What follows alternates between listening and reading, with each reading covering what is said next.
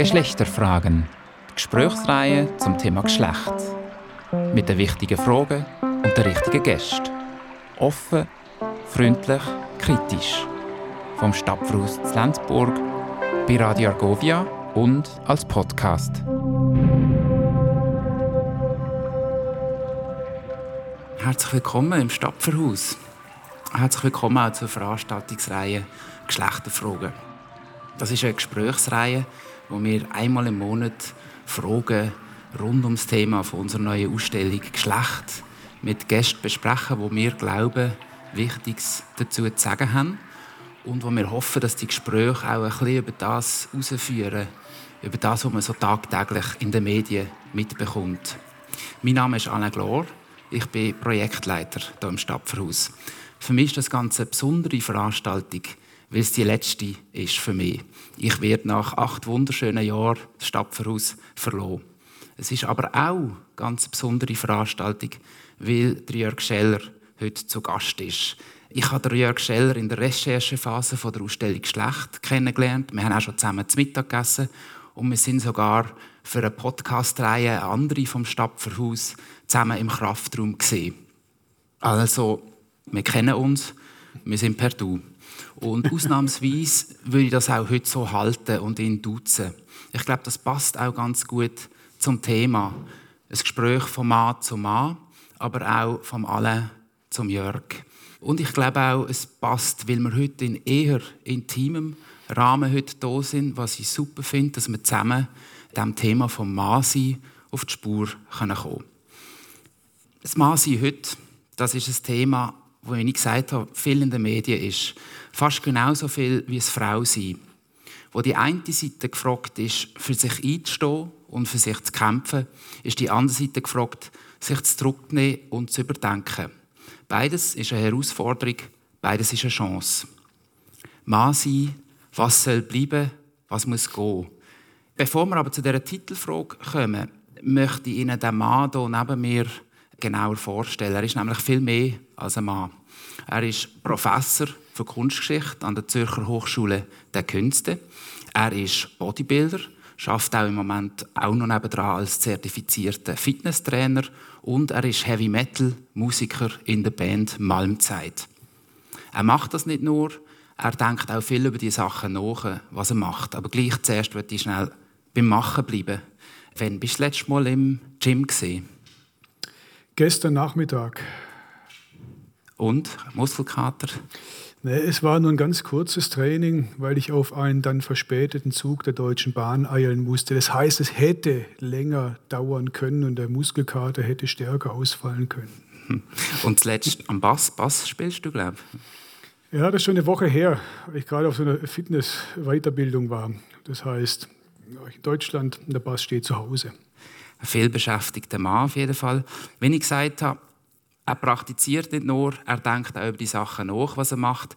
Er hat Bücher geschrieben zu diesen Themen. Ich tue es schnell hier aufhalten. Seine Diss und dann ein Buch später ist über Arnold Schwarzenegger gesehen. Er hat kürzlich das Buch hier mit dem schönen Titel Metal-Morphosen herausgegeben. Und noch bisschen frischer ist das Buch hier, wo er einen Schritt zurück macht und über ein Thema redet, wo heute in vieler aller Munde ist und auch mit Chance und Herausforderung zu tun hat, das Thema der Identität. Das Buch ist übrigens für den Essaypreis Tractatus nominiert, einen sehr renommierten Preis. Jetzt aber endlich und herzlich willkommen in Lenzburg, Jörg. Danke. Ist es eigentlich eine gute Idee und wenn ja, warum, die einzuladen zum Thema Mann sein? Glaube, wenn, hätten wir die Frage vorher beantworten müssen. Jetzt wäre es zu spät, wenn wir herausfänden, dass es keine allzu gute Idee war. Aber wie du ja schon angedeutet hast, also so rein phänotypisch würde man mich wahrscheinlich zu den Männern rechnen. Ich habe ein bisschen drüber nachgedacht und ich bewege mich in Bereichen, die man normalerweise als männlich definiert. Insofern war es vielleicht nicht vollumfänglich falsch. Mhm, mhm. Inwiefern könnte das auch täuschen? Da sind wir eigentlich schon mitten im Thema, denn all diese Kategorien, mit denen wir da immer hantieren, männlich, was ja immer impliziert, es gibt auch etwas Nicht-Männliches, die sind ja sehr oft unterkomplex und auch ein bisschen irreführend. Das heißt, wenn man sich jetzt Heavy Metal beispielsweise anschaut und so die gängigen Klischees, die man damit verbindet, dann ist das eine sehr maskuline Szene. Und quantitativ ist es auch so, dass da hauptsächlich Männer unterwegs sind, wobei die Dynamik zeigt eigentlich in eine andere Richtung. Es sind vermehrt Frauen im Metal unterwegs und vor allem im Extreme Metal. Und wenn man sich ein bisschen die Geschichte des Metal anschaut, dann sieht man auch, da ist nicht ganz so einfach, weil was waren Metaler in den 70er Jahren? Es waren Typen, die sich enge Spandexhosen angezogen haben, die lange Haare trugen, die hohe Schreie ausgestoßen haben. Also, da sieht man schon, da sind überall sehr viele Ambivalenzen drin. Und das ist eigentlich etwas, was mich immer interessiert hat, diese Vielschichtigkeiten und Ambivalenzen in Bereichen, die mit denen so starke Klischees wie zum Beispiel männlich, maskulin verbunden sind.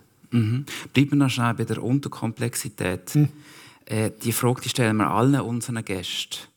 Und ist auch ein kleiner Test, ob das jetzt wirklich eine gute Idee war, vielleicht auf einer Skala von 1 bis 7. Wie sehr fühlst du dich als Mann?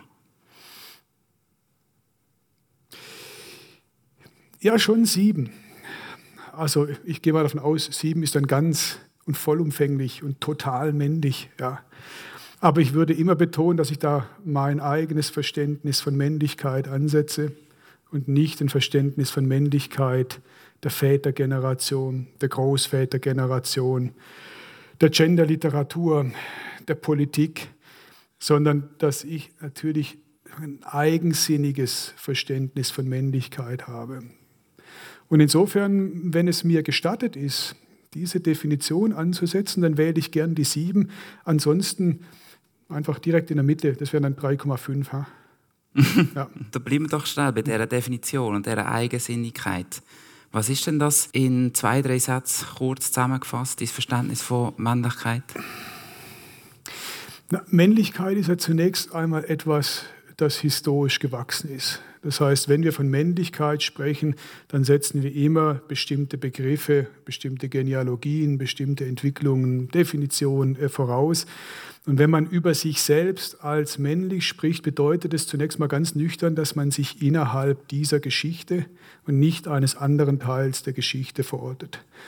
Und es würde bedeuten, wenn man sich äh, verortet als weiblich oder drittgeschlechtlich, dann verortet man sich in einer bestimmten äh, Geschichte. Man verortet sich auch in einer bestimmten biologischen Disposition. Und das ist erstmal ganz nüchtern das, was ich sagen würde, das bedeutet quasi männlich zu sein, dass man Teil einer bestimmten Geschichte und Teil einer biologischen Disposition ist. Wobei, da hat man es im Vorgespräch auch schon drüber unterhalten, Biologie ist ungleich Biologismus. Was meinst du damit? Naja, Biologismus ist die Instrumentalisierung von Biologie für ideologische Zwecke. Kannst du ein Beispiel machen? Kennt man aus dem Faschismus. Faschismus bedeutet, ich wähle bestimmte Aspekte ähm, aus der Natur oder aus der Biologie und sage, das ist eigentlich das Vorbild für Politik, das ist das Vorbild für Gesellschaft. Also ich isoliere einen Teilaspekt, Beispiel Survival of the Fittest, und sage, das ist jetzt das Paradigma für unsere Politik. Und dafür blende ich andere Aspekte der Natur aus, wie zum Beispiel gegenseitige Hilfe. Das berühmte Buch von äh, Kropotkin, dem Anarchisten, 1902 erschienen, tolles Buch, kann man heute wieder lesen. Der betont eben, es gibt nicht nur Survival of the Fittest, sondern es gibt gegenseitige Hilfe im Tierreich, in der Natur. Und das meine ich mit Biologismus ist nicht gleich Biologie, sondern es ist ein selektives Verständnis bestimmter Aspekte des sogenannten natürlichen und äh, biologischen was für die eigene Agenda eben gebraucht und mhm. missbraucht, instrumentalisiert wird. Jetzt sind wir bei deiner Männlichkeit gesehen hm. und inwiefern die eigensinnig ist. Jetzt hast du aber zuerst mal verortet und die in der Geschichte ja. äh, eingeordnet. Was ist jetzt Eigensinnig daran? Ich glaube, das Eigensinnige oder der Versuch vielleicht, es eigensinnig äh, zu gestalten, ist, dass man nicht reflexhaft auf vorgefertigte Kategorien zurückgreift. Man jetzt nicht hingeht und sich ein, ich weiß nicht was, ein Männermagazin kauft Und dann sieht man, aha, da, aha, ach das, aha, aha, aha. Und dann schafft man sich gewissermaßen die Männlichkeitseigenschaften drauf, rennt sofort in den Barbershop nicht, und lässt sich so einen monumentalen Bart äh, stehen, so als Signum des Männlichen, oder greift sofort einen männlichen Beruf, also geht dann Bogenjagen in den Wäldern von Wisconsin. Ähm, das habe ich nicht gemacht. Oder? Ich bin kein Bogenjäger und ich habe keinen monumentalen Bart. Und, ah. oder? Aber eben, äh, du auch schon angedeutet hast, oder ich bewege mich in, in Bereichen, die man gemeinhin eben so mit, mit Maskulinität und Männlichkeit äh, assoziiert. Das Interessante daran ist, dass, wenn ich zurückdenke in den 1990er Jahren, als ich angefangen habe, habe schon als, als Teenager angefangen mit äh, Kraftsport, eine Zeit lang wirklich Bodybuilding äh, betrieben, also richtig hart. Heute ist es Ruinenästhetik äh, hier. Ähm, da waren diese ähm, Fragen noch gar nicht so dominant.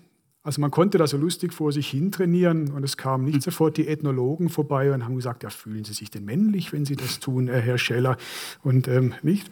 Also das war damals auf eine Art und Weise entspannter. Also mhm. es kann sein, dass dadurch bestimmte Aspekte dann gar nicht in die Diskussion kamen und bestimmte Sachen quasi so, so ein bisschen unten gehalten äh, wurden. Ähm, aber diese Fragen sind eigentlich erst jetzt so richtig äh, virulent äh, geworden. Mhm. Also auch wenn ich an meine Texte denke, in den 90er Jahren, frühen Nullerjahren, drehen sich eigentlich nie um das Thema, sondern das Thema wurde eigentlich eher von außen an mich herangetragen. Ich werde heute häufiger gefragt, äh, fühlst du dich männlich, bist du männlich, ist das männlich, was ist männlich? Insofern, ja, also ich äh, hatte nie das Bedürfnis, das zu tun, um damit zu demonstrieren, Mann. Mhm, mh. Es kommt immer noch von uns, aber kehren wir es immerhin um. Wie weiblich fühlst du dich denn auf einer Skala von 1 bis 7? Ja, ich weiß ja nicht, wie sich weiblich anfühlt, da ich sozusagen ja keine Frau offiziell bin und auch nicht weiß, ja, ob es möglich ist, sich ähm, komplett einzufühlen. Aber auch da würde ich äh, sagen, so, so, so gute Mitte, so, so 3,5, 3,75, sowas um den äh, Dreh herum. Mhm. Auch weil ich finde, also vieles von dem, was ich mache, das ist Kunst, Kunstgeschichte. Kunstgeschichte ist jetzt auf der Maskulinitäts-Heroismus-Skala nicht so ganz äh, weit oben. Ich habe kürzlich festgestellt, dass ich mit meiner Frau eigentlich eine perfekte kommunistische Beziehung führe. Wir arbeiten beide in der gleichen Gehaltsklasse, wir haben die gleiche Anzahl akademischer Titel wir, wir teilen uns Haushaltsaufgaben und so weiter und so fort. Also das ist so äh, überhaupt nicht quasi patriarchal strukturiert, aber es war für uns nie ein großes Ding. Also wir haben das auch das nicht unter diesen quasi identitären Prämissen, wer ist Frau, wer ist Mann, was bedeutet es, sondern versucht quasi den Alltag so halbwegs gerecht zu gestalten, sodass er beiden äh, taugt. Insofern da könnte man sagen, habe ich wahrscheinlich viele Facetten äh, in mir, die man mit gleichem Recht als weiblich bezeichnen könnte. Auch das, worum es in Identität im Zwielicht geht, eigentlich so etwas eben quasi Ausgleichendes ich finde mhm. Extreme finde ich interessant in, in der Kunst. Ich finde es interessant auch im, im Sport, in der Auseinandersetzung mit sich selbst. Ähm, ich finde sie nicht interessant und nicht erstrebenswert in der Politik oder im Sozialen. Mhm. Und da muss man aber wiederum aufpassen, weil da gerät man dann wieder schnell in so Weiblichkeitsklischees rein. Also das Weibliche ist dann quasi das Ruhige und das Ausgleichende und das Moderierende und das Mäßige. Das sind ja auch alles Klischees, die heute wieder kolportiert werden in der Unternehmenswelt, in der Geschäftswelt. Das heißt, wir brauchen mehr Frauen in diesen Positionen, weil die führen ganz anders als Männer, als ob da so eine geheime Essenz in der Frau schlummerte, mhm. mhm. ja, mhm. Äh, die sie dann dazu ähm, triebe, bestimmte Dinge anders zu machen. Und ich glaube, das ist auch, das ist in der Realität sehr viel äh, komplexer und verworrener. Mhm. Das ist ein guter Einstieg in die nächste Frage, weil ich habe mir viel Gedanken darüber gemacht in der Vorbereitung, auf welcher Flughöhe wir reden wollen. Mhm. Weil, also ich sehe das Thema so ein bisschen auch als Spektrum. Ja. Mit, und, und ich probiere so ein bisschen die Extrempositionen zu skizzieren. Das wäre vielleicht so auf der einen Seite die toxische Männlichkeit Vorstellungen von Männlichkeit, die zu viel Leid führen.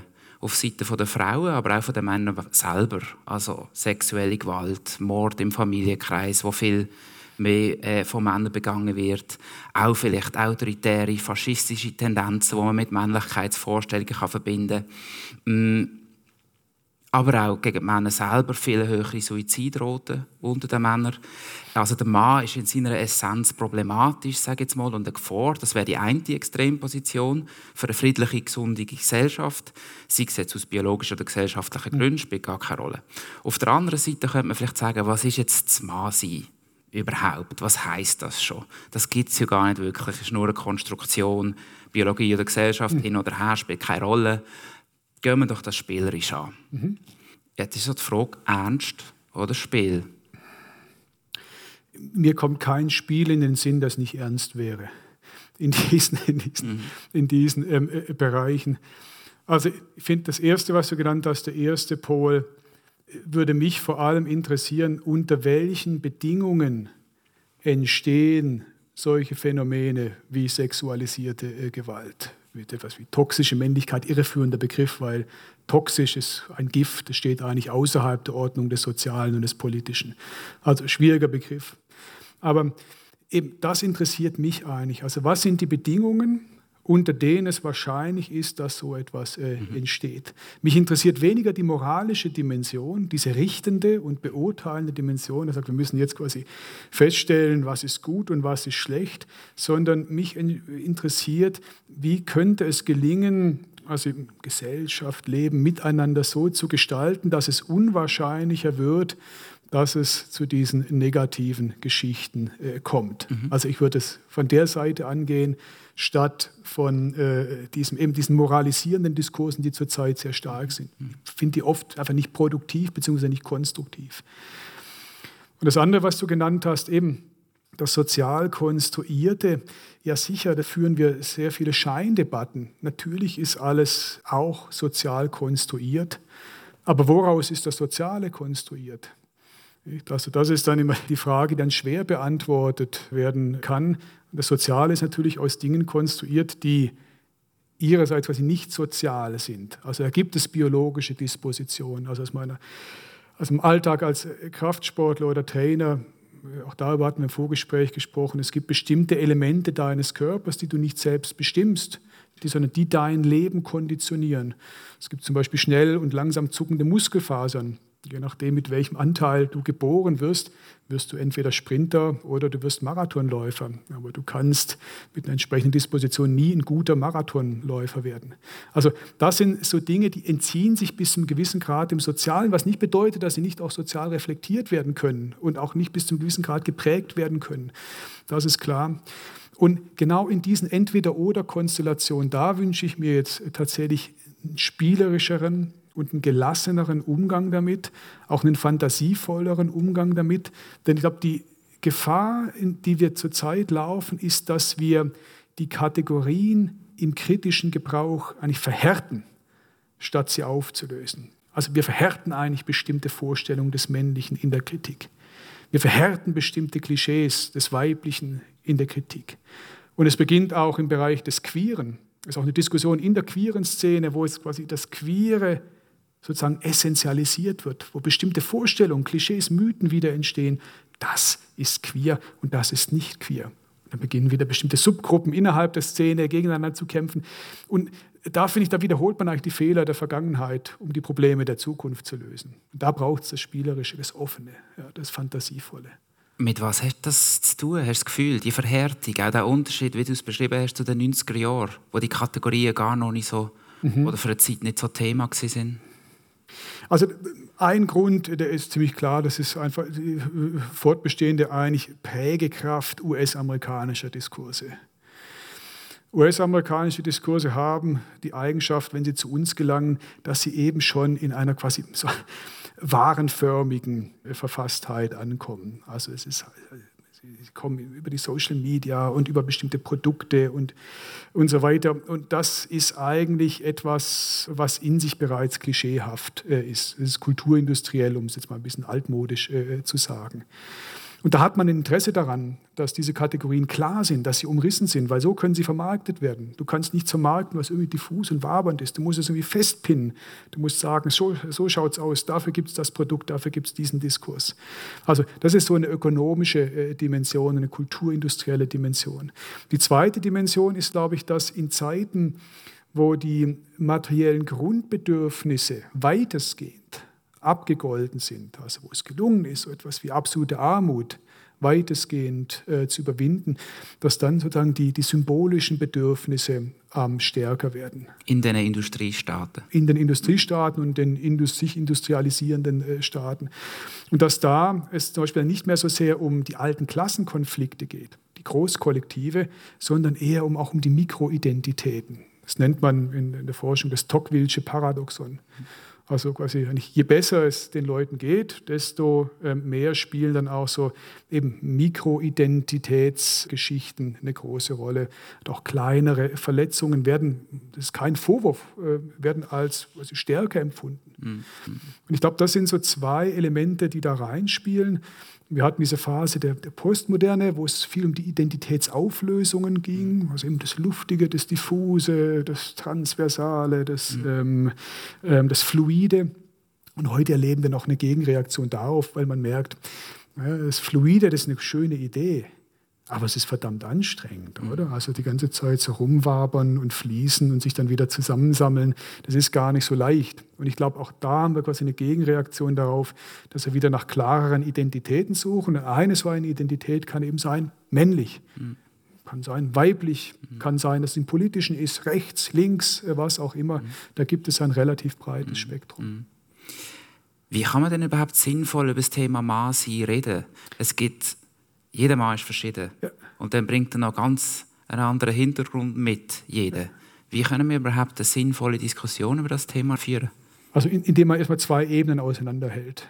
Die eine Ebene ist die historische und analytische. Man kann sie rückblickend schauen, was war Männlichkeit. Und das hat ja ganz konkrete Folgen, zum Beispiel in der Gesetzgebung. Dieses Geschlecht darf wählen, dieses Geschlecht darf es nicht. Das sind ganz klare empirische Dinge, die kann man historisch-analytisch äh, festhalten. Der Fehler, den man nicht machen darf, ist quasi diese Vergangenheit jetzt wieder auf die Gegenwart zu projizieren und die heutigen Menschen quasi in diesen Kategorien wieder, wieder festzuzurren.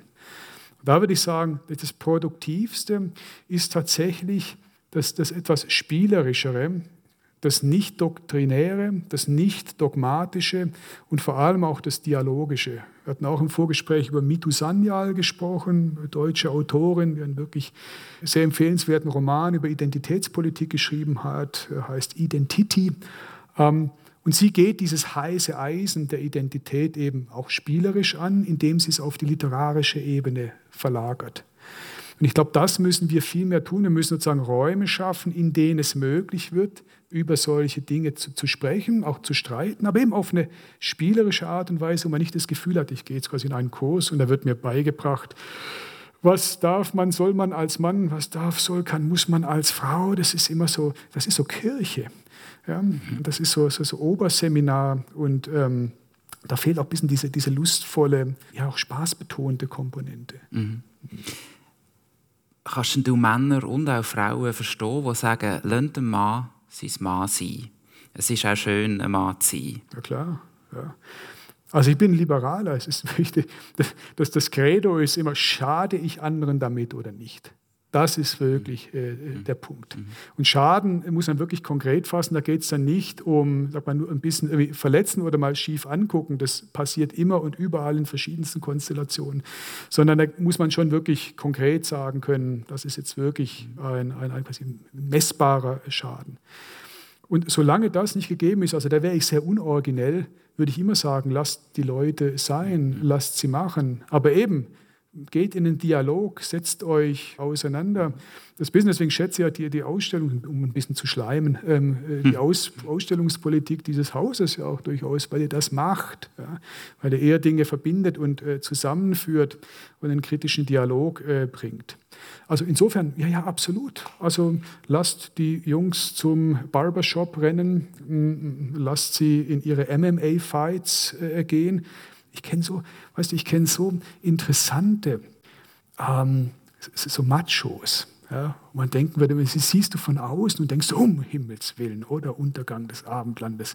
Und eine, eine Puppen, die sich also so sensible und aufmerksame Typen. Einer meiner besten Freunde in der Schweiz, ähm, habe ich vor zehn Jahren in einem Gym kennengelernt in Bern, habe ich den zum ersten Mal gesehen. Riesiger Klatzkopf, fast zwei Meter groß, Doc Martens Bomberjacke.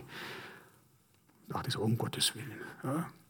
Danach eben herausgestellt, um ja, was für ein Familienmensch und kümmert sich rührend um sein Patenkind und ist politisch, was war, glaube ich, GLPler und so weiter. Mhm. Also siehst du alles nicht an. Mhm. Und, und das, das mhm. finde ich interessant. Oder?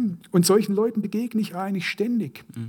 Ich glaube, von denen gibt es viel mehr, die muss man irgendwie, die muss man rausholen, die muss man ja vielleicht auch ein bisschen in den Medien präsenter machen. Nicht immer diese extremen Beispiele. Mhm, ja, mhm, denen, die machen sich aufmerksamkeitsökonomisch immer ganz gut. Trotzdem sage ich jetzt mal, das Leben als Mann heute ist ganz verschieden, aber es ist, es ist nicht einfach. Ähm, ja, gut, ja, das ist doch gut. Wie, wie soll der Mann mit den auch widersprüchlichen Anforderungen, die an einen gestellt werden, umgehen? Und was sind überhaupt die widersprüchlichen Anforderungen? Du hast die so eingebracht in unseren mhm. Flyer-Text. Mhm. Nimmt mich Wunder, was du so, an was alles so gedacht hast. Mhm, mhm. Also zunächst mal sollten Männer äh, eines nicht tun, nämlich in so ein weinerliches Generalgejammer ausbrechen. Das gibt es, diese Männer, die posten meistens Dinge unter Pseudonym in ähm, sozialen Medien und beklagen da, wie also die Armee der Genderisten und des Feminismus die gesamte Welt überrennt. Mhm. Das ist A nicht besonders männlich, ja, also unter also klassischen Gesichtspunkten dieses äh, Gejammer.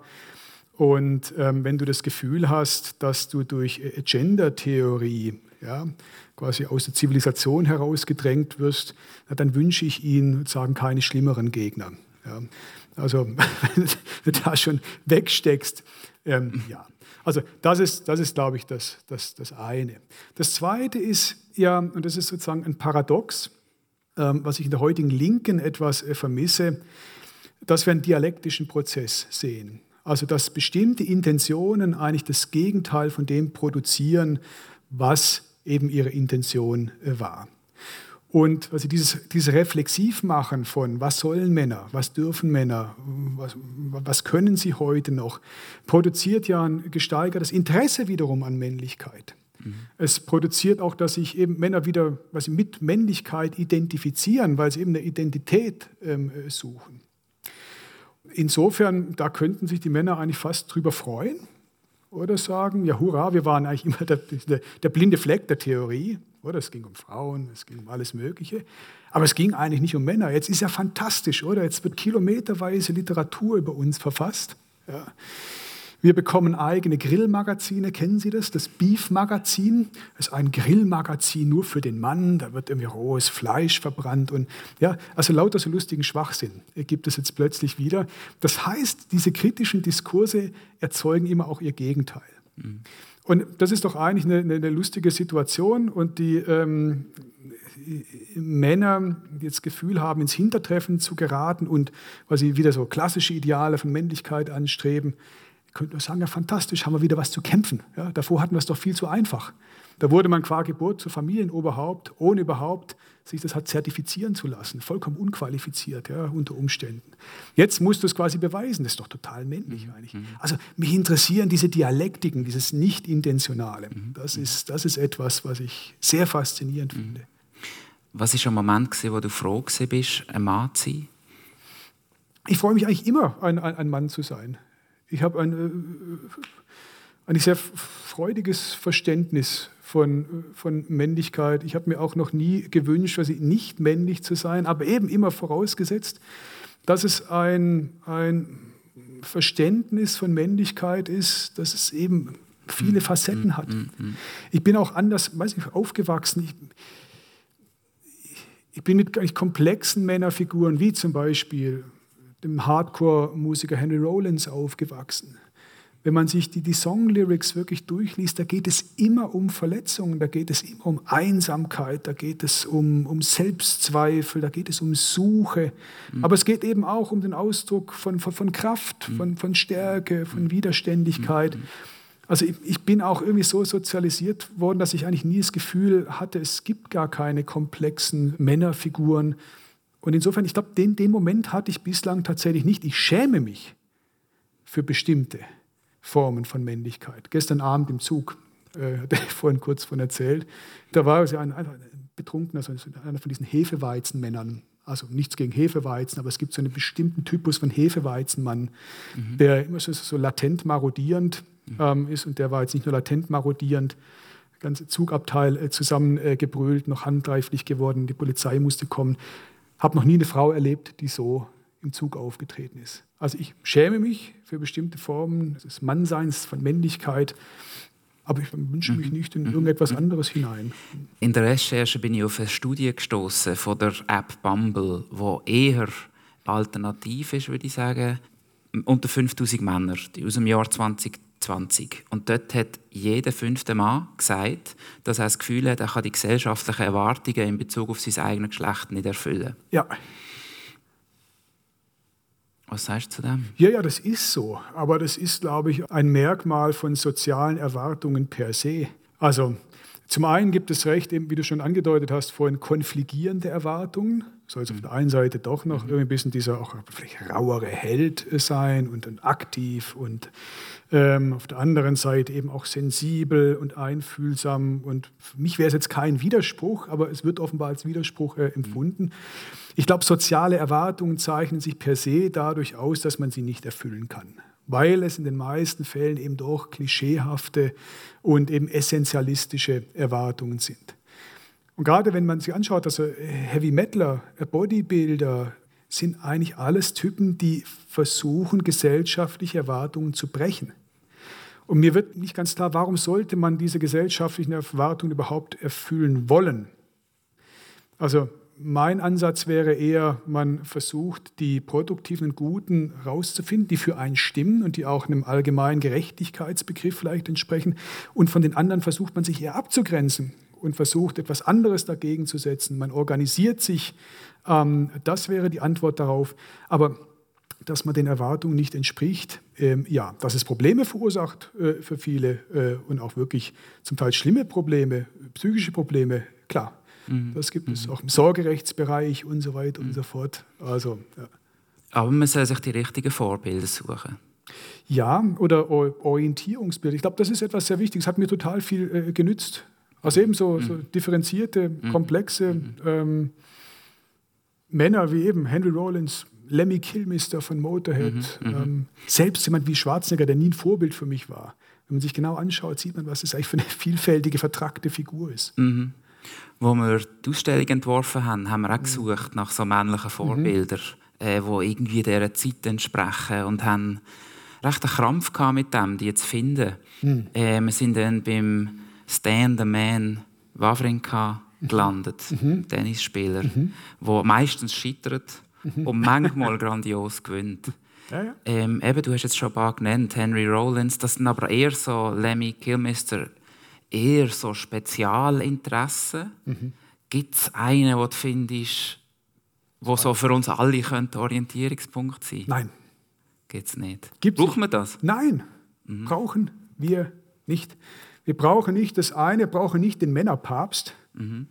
Man kann darüber streiten, ob man überhaupt Päpste braucht. Man braucht nicht das eine große Vorbild, sondern man braucht Menschen, die in der Lage sind, sich aus verschiedenen Aspekten des Lebens, der Kultur, des Sozialen, des Politischen, sozusagen eben Dinge zusammenzustellen und etwas Eigenes daraus zu schaffen. Und je vielfältiger das gespeist ist, desto eher ist es auch möglich, es wiederum mit anderen zu verbinden. Und ich würde tunlichst davon absehen, zu sagen, wir brauchen jetzt wieder so ein schillerndes Männervorbild, das für, für, für die Schweiz, für Europa, die, die Welt und so weiter gilt. Mhm. Nein, nein. Mhm. Also definitiv mhm. nein. Mhm. Du hast vorher gesagt, was überhaupt nicht geht, ist so ein Generalgejammer. Mhm. Wenn wir zum spezifischen Gejammer kommen, wann hast du das letzte Mal brüllt? Das ist, du musst es mir nochmal hochdeutsch genau spezifizieren. Ja. Wann hast du das letzte Mal geweint? Wirklich so geweint, geweint, ja. Oh, das kommt immer wieder vor. Also bis 2015 habe ich eigentlich immer ich jährlich geweint. Das war eigentlich immer auf Motorhead-Konzerten. Ja, das, die, die, Musik hat so eine seltsame, ist wirklich paradox, so eine anrührende Wirkung auf, auf mich äh, gehabt. Mhm. Ähm, ansonsten, äh, Tränen kommen immer wieder. Man, wenn du etwas liest, ähm, Bücher liest, Meldungen liest, passiert immer wieder. Ja. Mhm.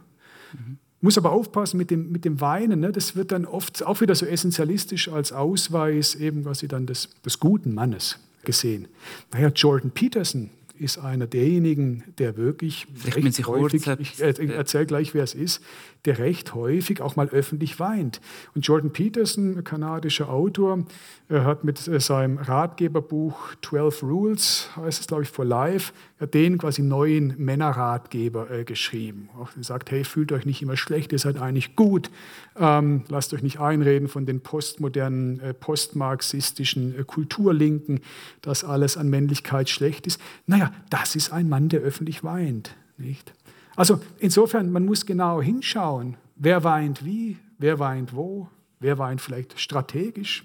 Wer, oder? Ich meine, das ist, das klingt ist immer so ein bisschen banal ja, zu sagen, es gibt nicht das Wein, aber es ist leider so.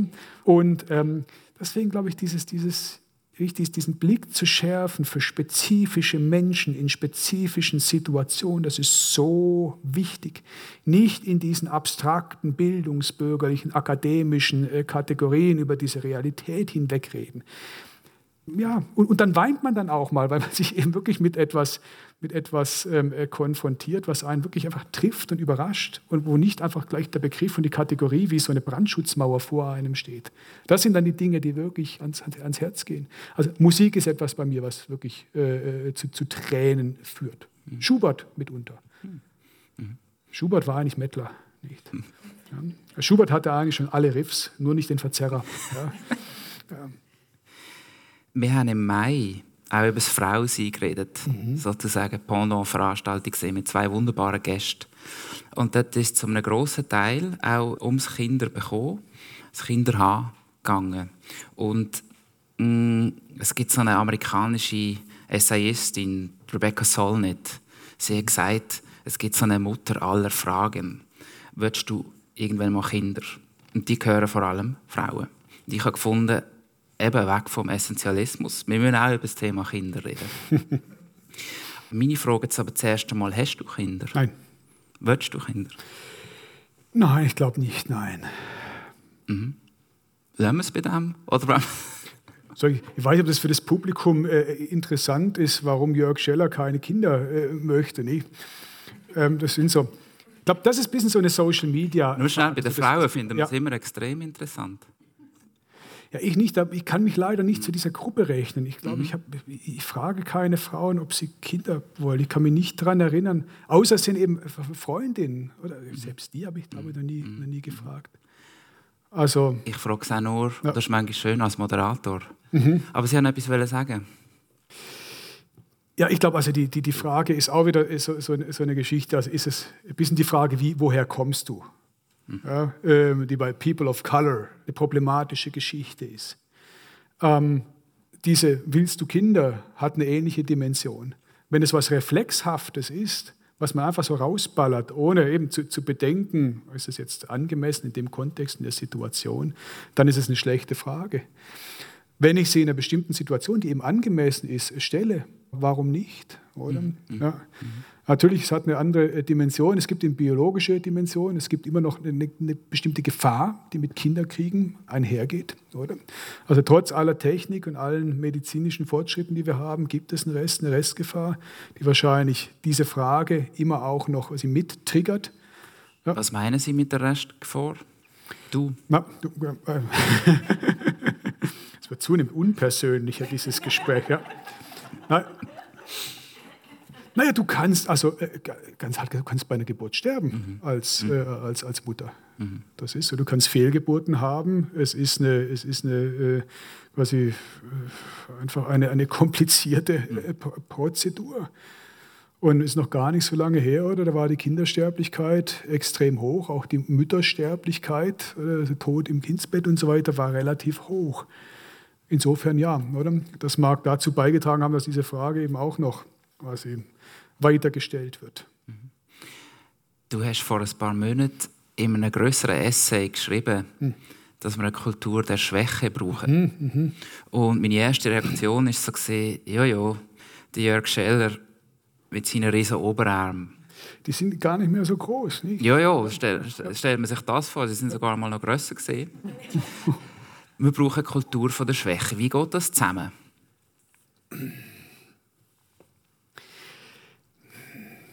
Also muss ein bisschen ausholen. Vielleicht der Essay war eigentlich ein Versuch, dieses Empowerment-Paradigma, das gerade so stark ist, in Frage zu stellen.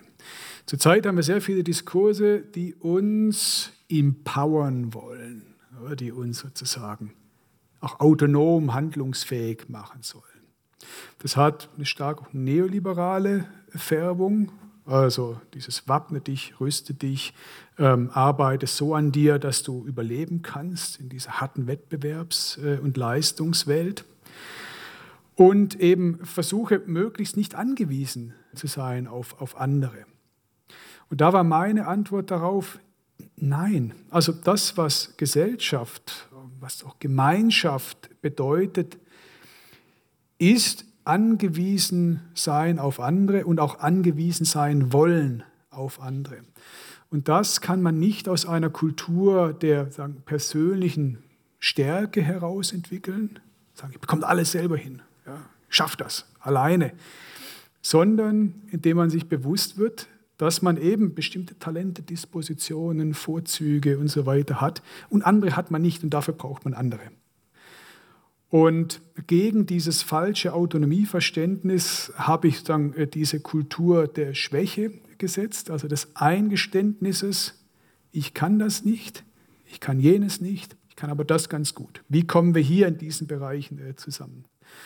Und da kann man sagen, das ist implizit eine Kritik an einem tradierten Männlichkeitsverständnis, dass der Mann derjenige ist, der quasi autonom handlungsfähig ist. Starke Geschlecht. Das starke Geschlecht. Und ihr habt das nicht explizit gemacht, aber das ist natürlich auch eben eine Kritik ähm, an überkommenen Geschlechtervorstellungen. Und ähm, da sehe ich wirklich eine, eine Gefahr in diesen Empowerment-Geschichten. Äh, da bin ich eher ein bisschen so 19. Jahrhundert anarchistisch äh, gefärbt.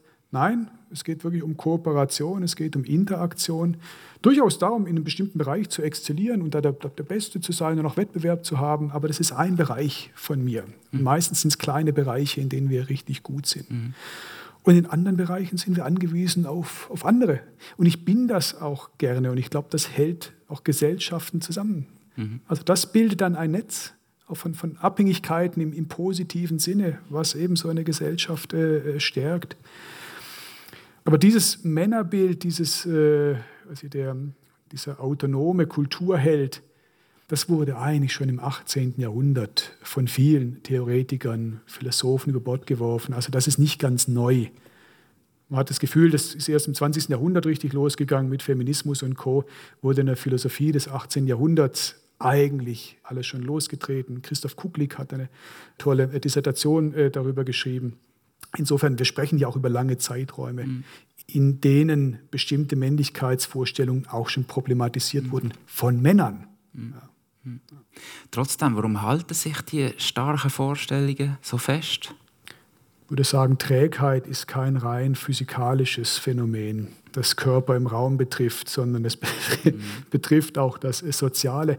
Also das unterschätzt man auch in, in, revolutionärer Stimmung immer gerne, also wie träge das Soziale ist. Ich habe das ja, ich arbeite noch in Osteuropa viel, in Osteuropa gesehen, die Sowjetunion Jahrzehnte versucht hat, Osteuropa die, die Religion auszutreiben. Dann brach die Sowjetunion zusammen und überall sind wirklich wie die Pilze aus dem Boden die Kirchen wiederbelebt worden. Heute prangt in jedem kleinen Dorf in der äh, Ukraine eine goldene Kuppel auf äh, der Kirche.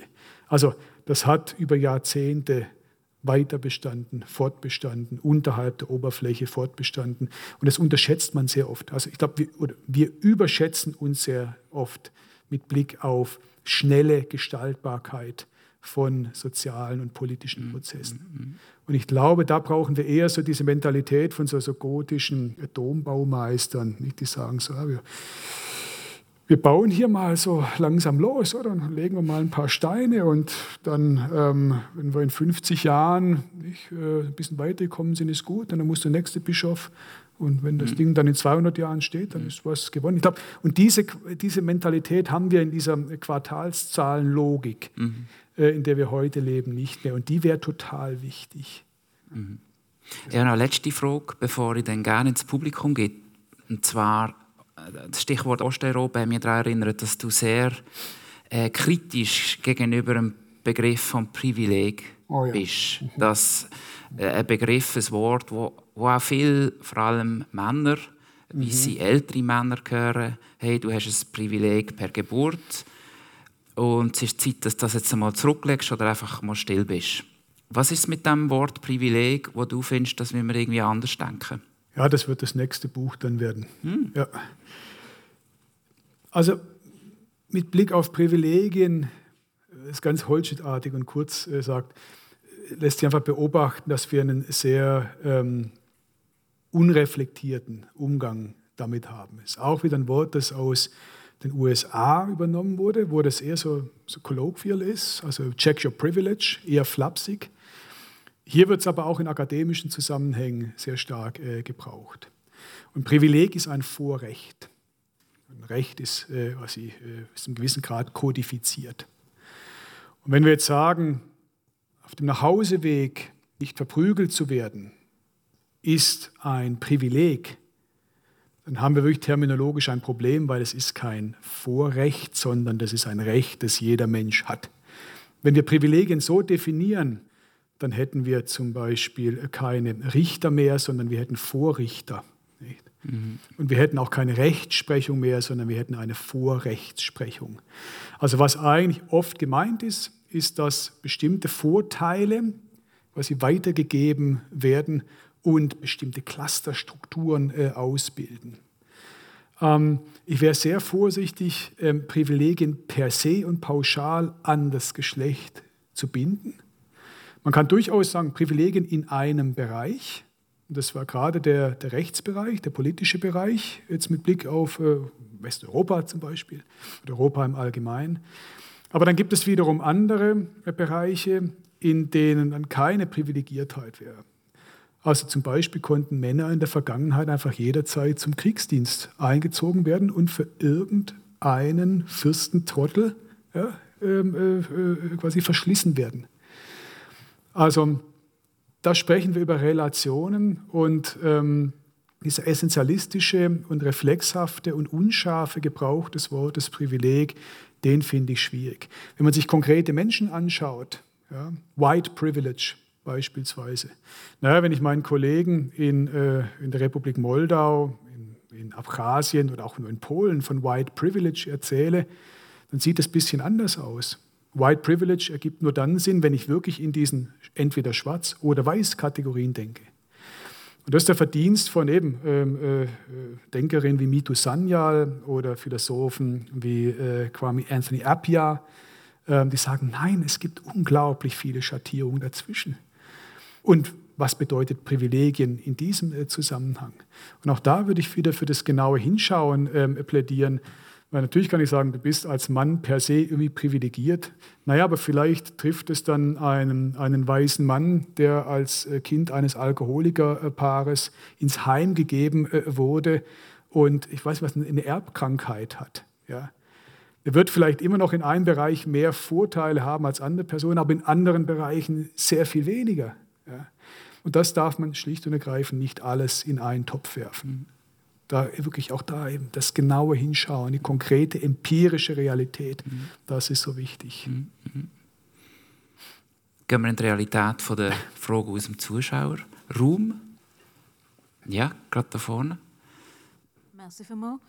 Ähm, mir ist dort geblieben, wo Sie gesagt haben, Sie haben viele Bodybuilder äh, kennengelernt oder MMA-Fighter, die dann äh, hinter dran noch natürlich eine ganz andere Seite haben ist natürlich klar, jeder Mensch ist vielseitig, aber mir ist äh, dann die Frage aufgekommen, wie viele von diesen, sage ich jetzt mal, hypermännlichen Aktivitäten und Interessen basieren dann auf wirklichem Interesse und Bedürfnis und wie mhm. oft wird es echt benutzt als Schutzschild, vielleicht von dem eigentliche Sexualität oder Sensibilität der Männer? Ja, sehr gute Frage, finde ich.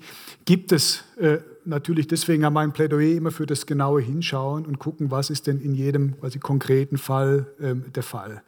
Also Bodybuilding zum Beispiel kann natürlich äh, absolut ein, ein, ein, Schutzschild sein, also eine, eine Mauer, nicht, um nicht bestimmte Verletzlichkeiten quasi transparent äh, zu machen.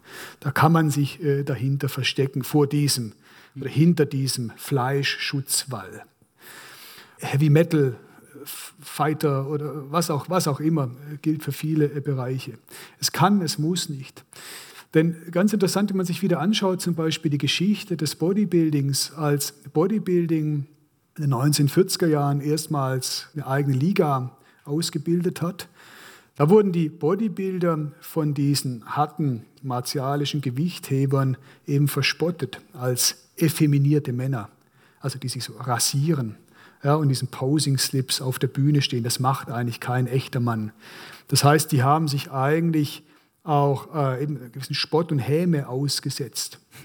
Das heißt, wir haben ja eigentlich so eine seltsame Doppel, eben so eine Doppelkodierung auf der einen Seite, dieses Hypermaskuline, und auf der anderen Seite etwas, was wieder klischeehaft weiblich ist. Ich meine, das sind eigentlich Pin-Ups auf der Bühne. Das sind hypermuskulöse Pin-Ups. Gehen auf die Bühne und präsentieren sich ähm, was auf eine was auch erotische Art und Weise einem Publikum fast nackt. Das ist etwas, was man mit traditionellen eben Begriffen und Verständnissen von Männlichkeit so nicht in Verbindung bringt. Und mich interessieren immer diese Kippmomente. Es kann so gemeint sein, in der Realität kippt es dann äh, wiederum in etwas anderes. Ja. Und ähm, insofern, ich habe ich habe auch lange Kampfsport gemacht, also ich habe wirklich alles kennengelernt. Ich habe einfach eine immense Pluralität innerhalb dieser Felder äh, kennengelernt. Die ganz zurückhaltenden, eigentlich äh, sensiblen, die eher aggressiven. Die, das ist diese Vielfalt, die mich, die mich interessiert. Die mich auch skeptisch hat werden lassen gegenüber diesen Kollektivsingularen von quasi Mann, Bodybuilder, Mettler. Da finde ich, ist die Identitätspolitik dann noch nicht identitätspolitisch genug. Also, da ist noch ein hm. bisschen Luft nach oben mit Blick auf die, die Präzisierung. Beantwortet es die Frage so halbwegs? Sonst gerne noch nachhaken. Ja, äh, ja, ich bin Komikerin und es wird natürlich dort immer ein bisschen flach gehauen und es interessiert mich. Mhm äh, wie viel von dieser Männlichkeit wird einfach gemacht, damit sie in einem Schema entsprechen und sich nicht vielleicht mit der eigenen eben sensiblen Identität aussetzen.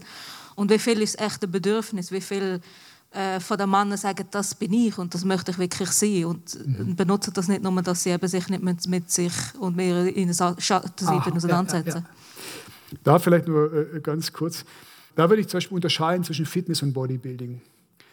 Fitness bedeutet eigentlich so einem bestimmten Mainstream-Ideal zu entsprechen. Also so, so David Beckham-mäßig zum Beispiel, oder so dieser metrosexuelle Mann, irgendwie sexy, ähm, Wind, äh, so aerodynamisch, ähm, bisschen tätowiert, ähm, die Brust rasiert, aber schon noch mit drei Tage Bart und so. Also eben dieser Typ, der quasi alles richtig macht. Ja. Auch die Krankenversicherung dann immer kommt und sagt, fantastisch, 12% Körperfett, Bonus. Bodybuilder sind anders. Nicht? Bodybuilder versuchen eine Differenz zu erzeugen. Also das ist eigentlich eine Subkultur. Da geht es um etwas Extremes, um etwas Verstörendes, um etwas Erhabenes. Und das erfordert schon eine, ich sag mal, einen, einen Willen zur Dissens und einen Willen, sich abzugrenzen. Und sobald ich mich abgrenze, bin ich in einem Reflexionsprozess drin. Es gibt natürlich Leute, die das aus quasi psychopathologischen ähm, äh, Gründen machen, gibt es alles. Aber wenn wir jetzt mal äh, davon ausgehen, ist ein zurechnungsfähiger, äh, gesunder Mensch, dann ist man da in einer reflexiven Distanz. Und eben Fitness ist Mainstream. Das finde ich platter zum Beispiel. Also es hat mir auch so eingeleuchtet, wo du mir das erzählt hast, dass der, der ins Fitness geht, der wird besser funktionieren ja. in der Welt. Und ja. der Bodybuilder, der hat so einen grossen Körper, der kann kaum laufen. Er muss jeden Tag ganz strikt äh, ein Diätregime sich äh, dem untergeben. Da eigentlich keine Zeit für Freunde mehr. Also, das, das funktioniert überhaupt nicht. Das Kloster. Ja, also eigentlich der Bodybuilder ist der, ist der Mönch der Moderne. Ja, genau. Also, das ist, ja, fünf Jahre Bodybuilding habe ich gemacht und ich, ich, vermisse die Zeit manchmal, weil das bedeutet wirklich, also sechs Tage die Woche immer trainieren. Das Essen wird irgendwie streng geplant. Man hat wirklich so monastische Rituale. Das ist aber ein einfaches Leben. ja, ja. Und gleichzeitig verdammt schwer zu mhm. organisieren. Nicht in dieser Welt, die ja, sie muss ja immer so interessant sein. Nicht? Also, wir sind ja angehalten, so spannende Leben zu führen. Ja so. Hinten ist, glaube ich, noch eine Frage, wenn ich es richtig sehe. Ja. Ich möchte provokativ fragen. Mich erstaunt, dass das Wort Homosexualität auch nicht einmal gefallen ist. Das war jetzt noch keine Frage. Ja, wir haben nicht über Homosexualität geredet. Und vielleicht, wenn ich es weiterdenken kann, wie kann das zum Problem werden für einen Mann? Vielleicht? Es liegt vielleicht einfach am Gast, der gemäß offizieller Nomenklatur cis-hetero wäre, oder ist das äh, richtig? Ja. Das wäre jetzt in, in dem Fall ähm, äh, ich, aber im Bodybuilding ist es eine, eine Riesengeschichte. Übrigens auch, um nochmal auf diese 1940er Jahre äh, zurückzukommen, das war das Zweite, was den Bodybuildern, was sie angekreidet wurde, die seien eigentlich eben effeminierte Männer, eigentlich alle latent homosexuell. Oder? Also ein Typ, der sich eben äh, also die Beine rasiert und in diesem Tanga auf der Bühne steht, das ist, das ist schwul. Und insofern, ja, im, äh, im, im Metal, das eben auch so als hyper-hetero-Genre immer galt, obwohl es eigentlich sehr widersprüchlich war immer war das immer so ein, bisschen so, so ein Tabu, vielleicht wie heute im Fußball, ja, wo es ja eigentlich offiziell auch, also es wird im Fußball wird ja nicht gedopt und es gibt eigentlich keine Schwulen mhm. im Fußball. Mhm. So war es im Metal äh, lange Zeit auch, bis sich Rob Halford, Sänger von Judas Priest, das ist eigentlich so die Gründungsband der New Wave of British Heavy Metal, ähm, in einem MTV-Interview Mitte der 90er Jahre plötzlich geoutet hat. Einfach gesagt, ja, die meisten wissen ja, ich bin ein schwuler Mann. Und das danach war wirklich interessant. Man hätte damit gerechnet, dass jetzt der große Aufschrei kommt und die Metal-Community so eben nicht, äh, Rob Halford diffamiert. Das ist nicht passiert. Die Leute kamen weiter auf die Konzerte.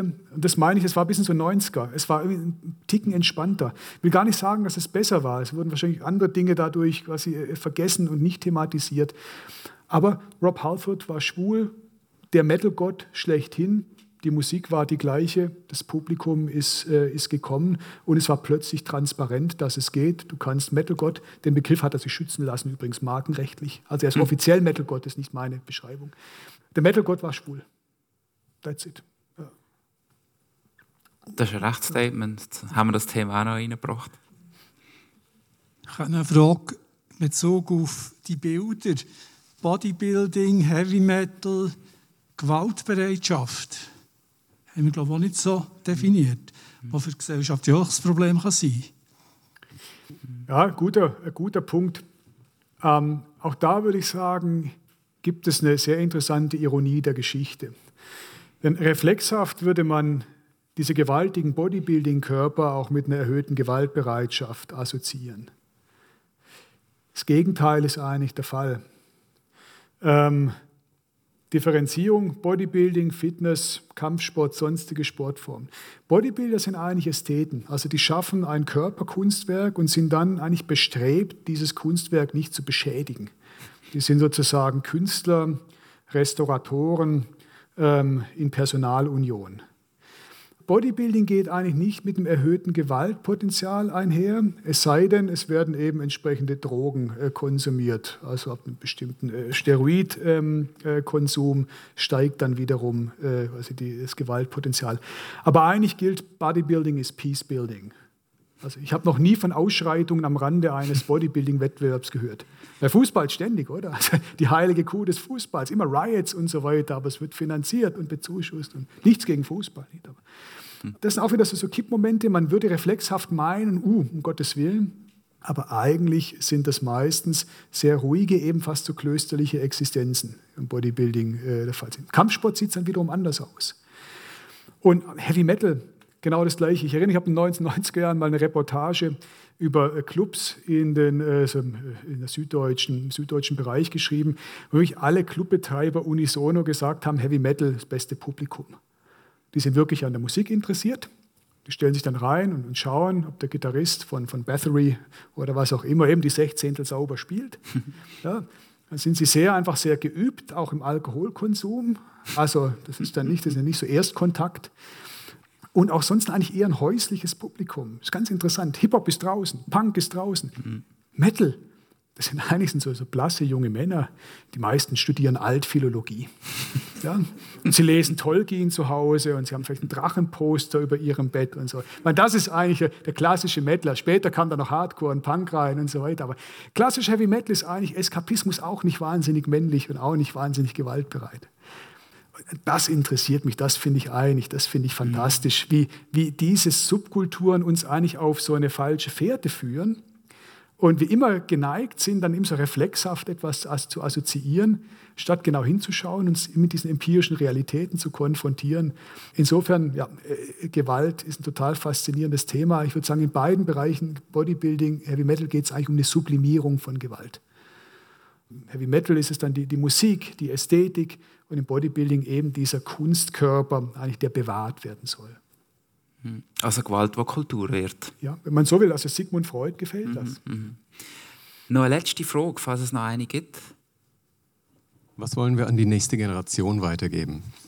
Wir haben vorhin kurz gehört, Sie selber haben keine Kinder, für Sie ist das nicht so ein Thema. Ich bin jetzt Vater von zwei Teenagern und frage mich, ähm, inwiefern ist der Papi eigentlich anders als das Mami?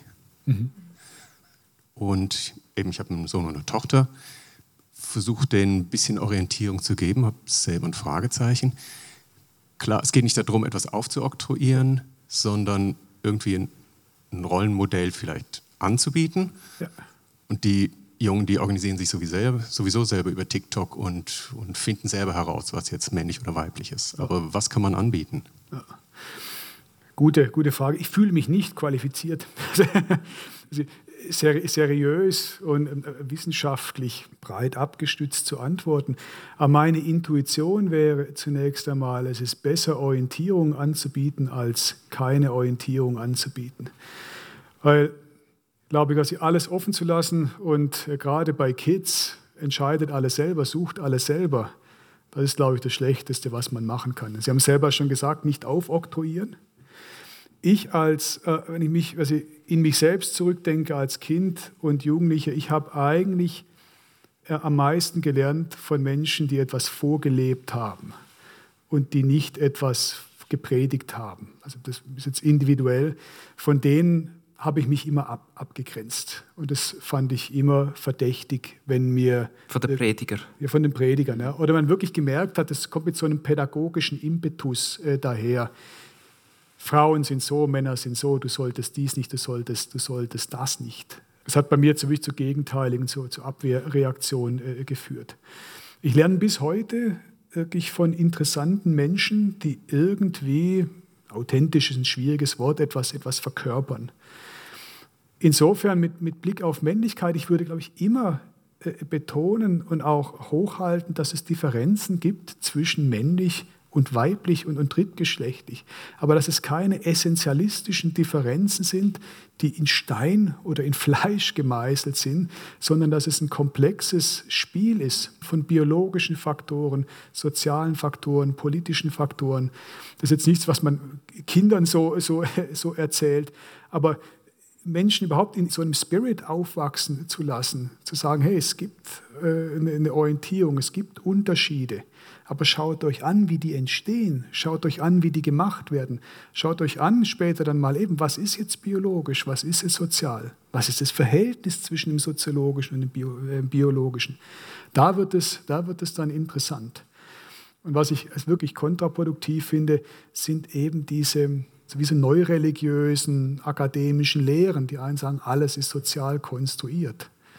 Äh, oder alles ist fluide. Oder die anderen sagen, nein, nein, es gibt, es gibt die Natur. Also wenn das gelingt, wirklich Menschen in so einem Geist eigentlich von, von, von Vielfalt und Nicht-Ausschließlichkeit aufwachsen äh, zu lassen, ohne sie in diese klischeehafte Alles fließt Geschichte reinzustoßen, dann ist viel gewonnen. Wenn es wirklich heißt, nur alles fließt und alles ist relativ und alles ist kontingent, glaube ich, produzieren wir genau das Gegenteil. Dann wird die Suche nach Identitäten umso stärker und so schärfer dann versucht man es. Erleben wir heute mit Blick auf rechts und links, also die, die 68er-Generation hat auf eben dialektische Art und Weise wieder so eine junge Generation herangezogen, die es natürlich abgrenzen will. Ja. Und die werden dann vielleicht konservativer. Einfach um sich eben gegen bestimmte Verhärtungen und bestimmte Denkschablonen zu positionieren. Das ist das, was, was Kids machen, was Jugendliche machen. Es ist auch gut, dass sie das machen. Wenn sie das nicht machen, oder, dann reproduzieren sie ja die Fehler, die wir gemacht mhm. haben. Mhm. Deswegen, ich fühle mich nicht wirklich qualifiziert, äh, dazu antworten, aber das ist so mein Empfinden und meine Intuition. Und wirklich Orientierung ohne Zwang ist immer besser als keine. Auch wenn es nie ganz korrekt mhm. ist und nie perfekt zum Schluss noch zwei letzte Fragen. Mhm. Und zwar hast du vorhin gesagt, du hast früher wie ein Mönch gelebt oder bist, wie ein, bist du wie ein Mönch vorgekommen? Fast, ich war, ich habe es nicht ganz geschafft. Ja.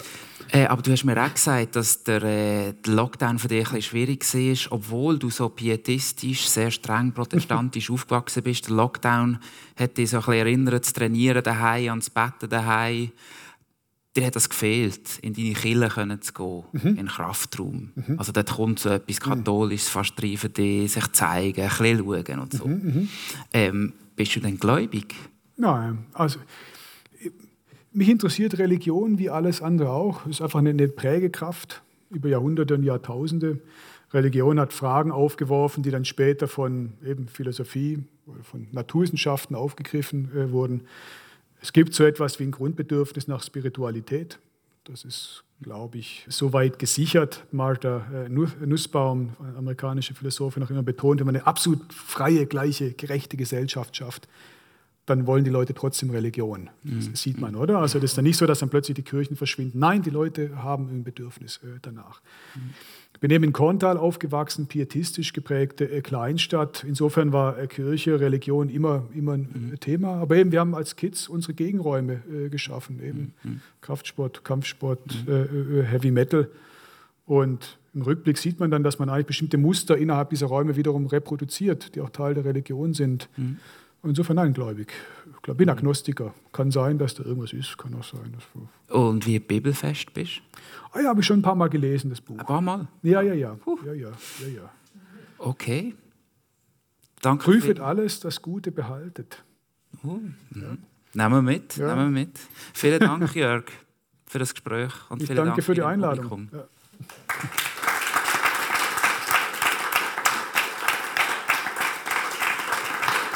Dankeschön. Ich habe die letzte Frage auch gestellt, weil die nächste Geschlechterfragen-Veranstaltung am 19. September mit der Theologin Helen Schüngel-Straumann stattfindet. Sie ist eine der ersten Frauen, die die Bibel so richtig auf Geschlechterthematik gelesen hat und kommt ganz gut daraus. Sie ist schon 80-jährig und kann wirklich so aus dem Neinkästchen plaudern zu diesem Thema. Es würde mich, es würde uns freuen, wenn sie würden kommen Dann moderiert Silvia Binkeli. Sie wird nicht nur die Moderation übernehmen, sondern auch alle nächsten. Und es ist für mich eine große Ehre, dass so ein sympathischer Profi für mich übernimmt. Mm, genau. Danke vielmals. Es war eine schöne Zeit.